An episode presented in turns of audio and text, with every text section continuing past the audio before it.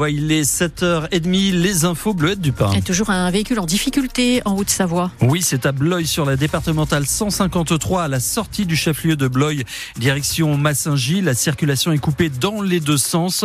Il vous est demandé d'éviter le secteur. Pour ce qui est de la météo, ça va se charger, se voiler en cours de journée avec deux ou trois flocons dans l'après-midi ou dans la soirée.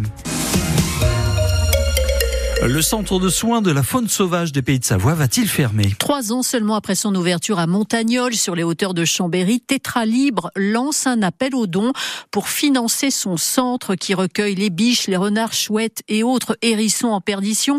Un financement participatif a été mis en ligne sur le site helloasso.com avec ce message. Nous risquons de fermer nos portes fin 2024. Votre soutien financier nous aidera à garder le cap. Le centre a besoin de 200 000 euros pour assurer son fonctionnement Annabelle Galotti. Le centre a besoin d'argent pour salarier ses trois soigneurs et pour avoir le matériel nécessaire aux soins des animaux. En hiver, beaucoup d'oiseaux, de chauves-souris et de hérissons. Là, ils sont en fait en transition. C'est ceux qui ont euh, des soins ou des médicaments euh, tous les jours. Emeline est soigneuse au centre. Là, c'est un hérisson qui a une grosse toux. Là, du coup, elle, elle a un peu du mal à respirer. Elle n'est pas au top. Ces petits soins sont faits directement au centre. Pour les plus gros, il y a des vétérinaires qui opèrent bénévolement.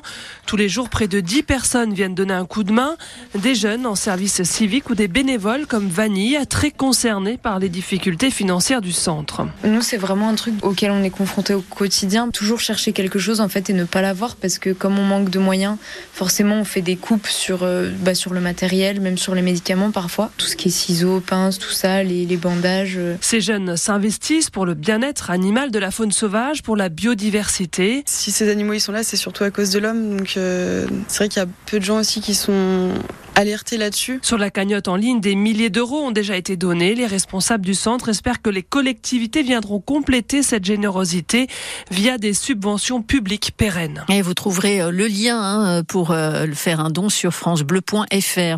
Une nouvelle évacuation de caravanes installées illégalement dans l'agglomération d'Annemasse hier. Cette fois, c'était à Étrembière. L'opération de police a nécessité le renfort euh, de CRS du Rhône, d'un policier suisse pour le contrôle des plaques helvétiques et de gendarmes de Haute-Savoie. 43 caravanes, 55 véhicules ont été contrôlés, 5 véhicules ont été mis en fourrière, une personne a été interpellée. Depuis cet automne, les évacuations se répètent d'un parking à l'autre, à Villa, Grand-Billet, Trembière ou encore sur le parvis de la gare d'Annemasse. Ces frontaliers qui vivent en caravane vont d'une commune à l'autre. Les hommages à Jacques Delors se succèdent depuis hier soir. L'ancien président de la Commission européenne, artisan de la construction européenne, père de l'euro, est mort hier chez lui à Paris. Il avait 98 ans. C'est sa fille Martine Aubry, maire socialiste de Lille, qui a annoncé son décès. Emmanuel Macron salue un inépuisable artisan de notre Europe. L'ancien ministre de l'économie sous François Mitterrand a une carrière politique en France, mais son aura, son héritage dépasse largement nos frontières. Le chancelier allemand Olaf Scholz euh, parle d'un visionnaire devenu un architecte de l'Union européenne. Il a aussi été l'espoir éphémère de la gauche française pour la présidentielle de 95, un espoir douché au soir du 11 décembre 1994 sur le plateau de 7 sur 7 d'Anne Sinclair. J'ai décidé de ne pas être candidat à la présidence de la République. Autant le dire d'emblée et de la manière la plus claire, beaucoup de raisons personnelles me poussaient à dire non. Je vais atteindre 70 ans.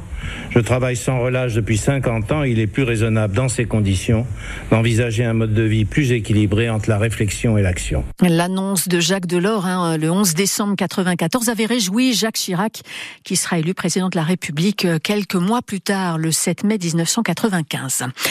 Trois secours de randonneurs en perdition hier à Valmorel. Un raquettiste de 21 ans a été secouru sur une arête en milieu d'après-midi. Il avait visiblement surestimé ses capacités. Et puis après la tombée du jour, les gendarmes du PGHM de la Savoie ont élitreillé trois randonneuses égarées et bloquées dans un ruisseau. À Chamonix, c'est un skieur hors-piste qui a fait une chute de 200 mètres dans la combe de la Pendance et dans le secteur des Grands Montets. Le jeune homme âgé d'une vingtaine d'années a été héliporté vers le centre hospitalier d'Annecy. La Coupe du Monde Monde de ski alpin a des allures de rentrée pour Alexis Pinturo. Le skieur de Courchevel sera au départ de sa première descente de la saison de Coupe du Monde de ski alpin en fin de matinée à Bormio en Italie sur la redoutable piste Stelvio. À 32 ans, Pintu veut s'imposer désormais dans cette discipline, Tommy Cataneo. Oui, un tout nouvel exercice pour le champion du monde du combiné qui nous avait annoncé en fin de saison dernière qu'il allait délaisser le slalom pour se mettre à la descente. Il avait fait l'impasse sur la première de la saison à Zermatt Cervinia, finalement annulé. À Beaver Creek aux États-Unis, nouvelle annulation à cause de la météo. Quant à la descente de Val Gardena il y a un peu plus de 10 jours, Alexis Pinturo avait préféré renoncer à l'épreuve faute d'entraînement suffisant sur une piste qu'il connaît mal.